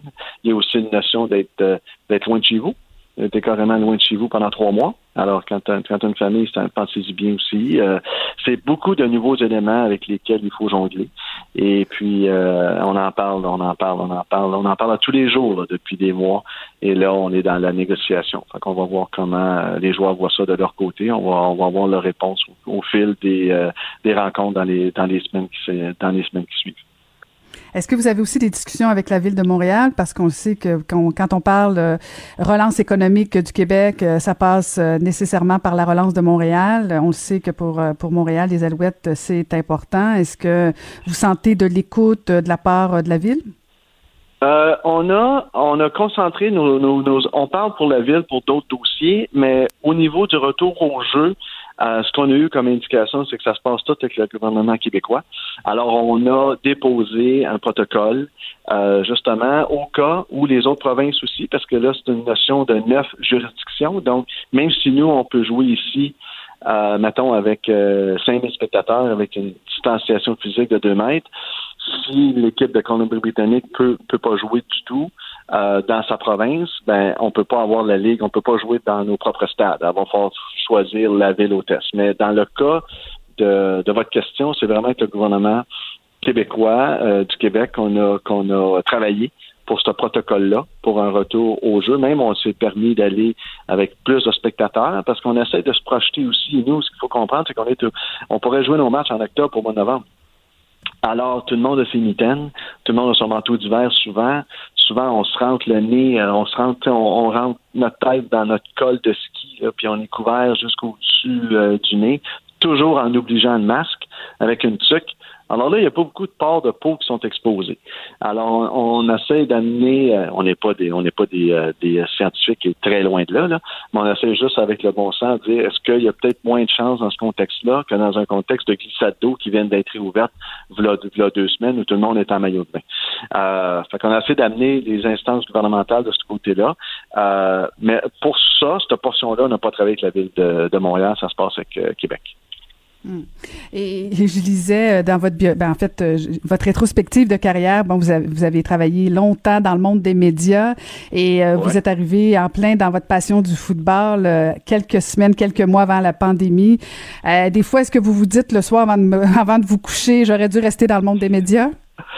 Ben non. Euh, non, euh, parce que je sais que je suis ici pour longtemps, puis on va avoir du plaisir pour longtemps. C'est j'aime mieux la vivre en rentrant, mais euh, mais vous savez comme moi aussi, de toute façon, euh, dans le domaine des médias, les dix dernières années, quinze dernières années, ça a été assez difficile. vous avez vu beaucoup de beaucoup de coupures souvent, et la dernière année dans dans les médias, quand je parle de mes ex-collègues, évidemment, ceux qui vivent des revenus publicitaire, ça a été excessivement difficile aussi. Euh, les, les, les, mesures de mise à pied temporaires ont été euh, ont été aussi mises en place à beaucoup d'endroits. Euh, alors non, c'est un contexte difficile, mais j'ai j'ai je vais toujours garder, il va toujours avoir une, il y a toujours quelqu'un de média. Le, le gars de média est encore en moi, ça c'est sûr. J'ai comme une double tête, Alors, euh, mais euh, mais non, euh, on regrette rien. On regrette jamais rien. On va de l'avant. Puis je suis très confiant de toute façon. L'accueil a tellement été bon. L'accueil avec Danny aussi, notre GM, les gens étaient contents que lui réalise un rêve aussi de pouvoir gérer son son équipe de sa ville natale. Alors non, je pense que les gens avaient bien répondu. Puis c'est juste partie remise. On est très optimiste pour le futur. Ben, espérons un retour euh, rapidement des Alouettes de Montréal. Et ben, merci de nous avoir parlé euh, ce matin. Merci beaucoup. Merci, ça fait plaisir. Merci. C'était Mario Cecchini, président des Alouettes de Montréal. Caroline Saint-Hilaire. Pas d'enveloppe brune, pas de lobbying. Juste la vraie bonne radio, dans les règles de l'art. Cube Radio. Le buzz de Vincent Dessureau. Bonjour Vincent Dessureau. Bonjour Caroline, ça va bien? Ah, ça va très bien, ça va très bien. On peut t'écouter tous les jours à 13h, mais avant, avant, on va jaser, toi et moi, on va jaser politique américaine. Écoute, je, je pensais jamais faire ça avec toi. Ben écoute, euh, on, euh, on, a vu en fin de semaine cette, cette nouvelle qui a fait jaser beaucoup là, de l'arrivée de Kanye West. Bon, je dis arrivée, euh, ça, ça reste à confirmer, puisque le fait de dire je, je me lance dans la course à la présidence et le faire officiellement, il y a deux mondes. Là. Et Kanye West, évidemment, superstar, n'a pas fait aucun, aucune démarche encore, Caroline, mais on est quand même en juillet. Euh, il s'est lancé, a fait l'annonce, mais il n'a pas fait de démarche. Il est déjà en retard dans certains États où pour être sur, euh, sur le bulletin de vote. Donc, euh, plus les jours passent, plus ses, ben, ses chances diminuent, si on peut dire. Mais quand même, il, y a du nouveau dans son dossier aujourd'hui parce qu'il a accordé une entrevue fleuve là, à Forbes, entrevue de 4 heures. où, et parce que Kanye West est capable de s'écouter parler quand même assez longtemps.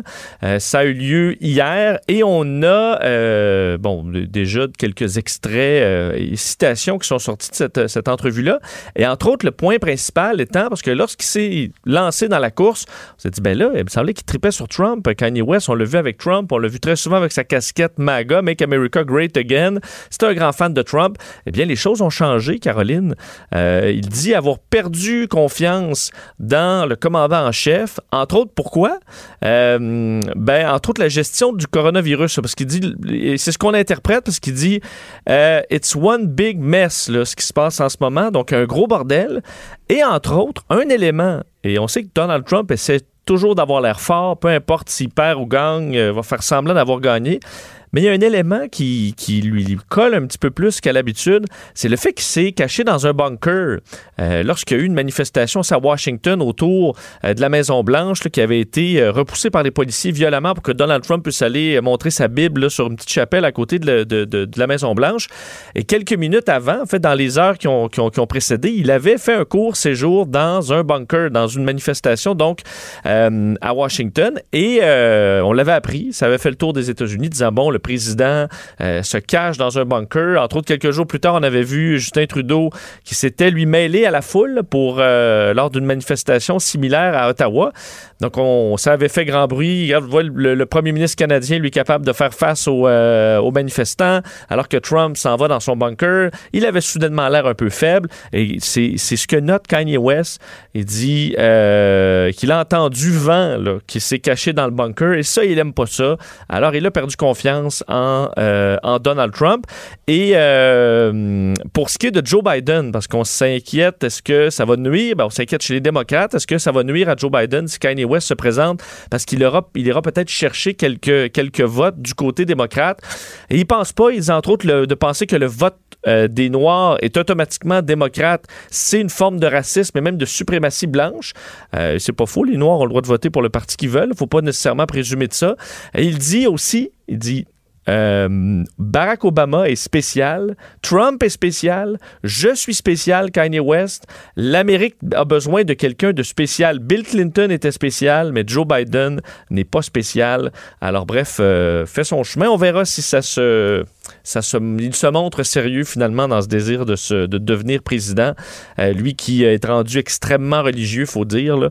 Alors il croit d'ailleurs qu'on doit cesser de faire des choses qui font frustrer le, le bon Dieu et les hmm. choses vont s'améliorer, entre autres le coronavirus.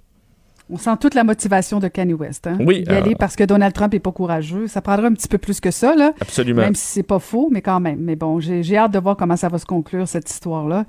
Mais je suis pas certaine que ça va servir euh, ni la cause de Joe Biden, ni la cause de Kanye West, et ni la cause des Américains. Mais bon, l'histoire dira comme dira l'autre. Euh, et tu nous parles de mort ce matin. Oui, parce que c'est lourd, Vincent. je veux pas que tu nous parles de ton portefeuille nécessairement financier, mais est-ce que tu as de la crypto-monnaie? Est-ce que tu t'es intéressé à ça à un moment donné? Non, les bitcoins, non, pas du tout. Tu tiens loin de ça. Euh, Ben, euh, il y a une inquiétude euh, généralisée chez les gens qui ont de la crypto-monnaie qui a été, euh, fait, qui est encore assez populaire, là, les bitcoins qui, ont, qui valaient quelques sous au début, qui valent des milliers de dollars aujourd'hui, mais dans, disons, une fluctuation très instable depuis quelques temps. Eh bien, l'Institut de la crémation, parce que ça existe, donc qui s'occupe de, bon, des, des- disons, des gens qui sont morts, euh, ont fait un sondage auprès de 1150 participants qui ont de la crypto-monnaie. Et l'inquiét- une des inquiétudes principales chez les gens qui ont ce genre d'éléments dans leur portefeuille, c'est euh, qu'ils ne savent pas ce qui va arriver de leur de ces montants-là s'ils décèdent. Parce qu'évidemment, si tu as de l'argent dans une banque, euh, très facilement, la famille peut en hériter. Mais si toi, tu décèdes et que ton mari, ton chum, ta blonde, ton, tes enfants n'ont pas ton mot de passe, ben l'argent se perd. Euh, et il semble que les milléniaux particulièrement et les Z, donc 18 à 40 ans, on peut dire, si on étire un peu, euh, sont euh, à 65% n'ont aucun plan, n'ont pas laissé de mot de passe, aucune instruction pour leur succession si jamais ils décédaient. Il y a des cas célèbres où malheureusement c'est arrivé, entre autres le décès de Jerry Cotton, qui est le fondateur d'une entreprise qui avait fait, qui avait eu beaucoup de succès. Et lui est décédé en 2018. Euh, il avait 145 millions de dollars euh, en crypto-monnaie. Personne n'a le mot de passe. Euh, personne n'a les, les- les- les façons d'accéder à ce portefeuille-là. Alors, c'est de l'argent qui est perdu dans, l'univers. Alors, sa famille, personne n'a pu en hériter. Puis on, explique qu'il y a à peu près, dans, la nature, euh, 4 millions juste de bitcoins. Il y a d'autres crypto-monnaies, mais bitcoin, on en a beaucoup parlé. 4 millions de bitcoins qui sont euh, maintenant perdus, ce qui équivaut à 37 milliards de dollars euh, dont les accès ont été perdus parce que les gens sont décédés, n'avaient pas fait n'avaient pas inscrit ça dans leur dernière volonté ou dans leur testament, et que souvent les, euh, les, les experts qui normalement bon, font, vont, travailler là-dedans savent à peu près rien de la crypto-monnaie, alors peuvent pas te conseiller sur les bonnes façons de transmettre les données. Souvent, les gens vont se l'écrire sur une clé USB ou vont euh, l'écrire quelque part dans le bureau. Le problème, c'est que ça peut se perdre. Euh, tu peux jamais tu vois un paquet de lettres et de chiffres, ça se peut que tu le jettes en faisant le ménage de la personne qui est, qui est décédée.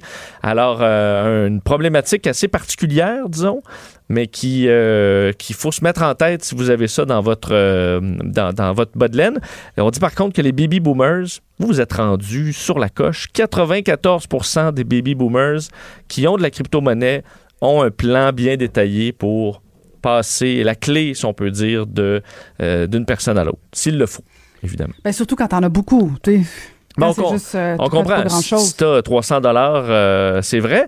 Mais il y en a qui, qui ont mis beaucoup d'argent euh, là-dedans Ah. et des gens qui en ont fait beaucoup aussi. Des ceux qui étaient qui étaient très rapides sur la crypto, qui ont acheté des, des bitcoins à 50, 100 dollars et qui aujourd'hui euh, valent, valent des milliers de dollars. Ben, c'est intéressant. T'as une bonne cagnotte là. Et, mais, tu le sais, à 18, 40 ans, 30, ben, peut-être pas à 40 ans, là, mais en 18 et 30, souvent, ce qui va se passer après notre mort, on s'en fout parce qu'on a l'impression qu'on va vivre pour toujours. Malheureusement, c'est pas toujours le cas. Faut dire qu'il y en a beaucoup qui n'ont pas de testament aussi très jeunes, mais en général, ça va se faire même sans testament, alors que dans la crypto-monnaie, ben, il faut un mot de passe. Et ça, ben, ça se perd. hein. Comme un mot de passe de Wi-Fi, là. Des fois, c'est pas trouvable chez grand-maman.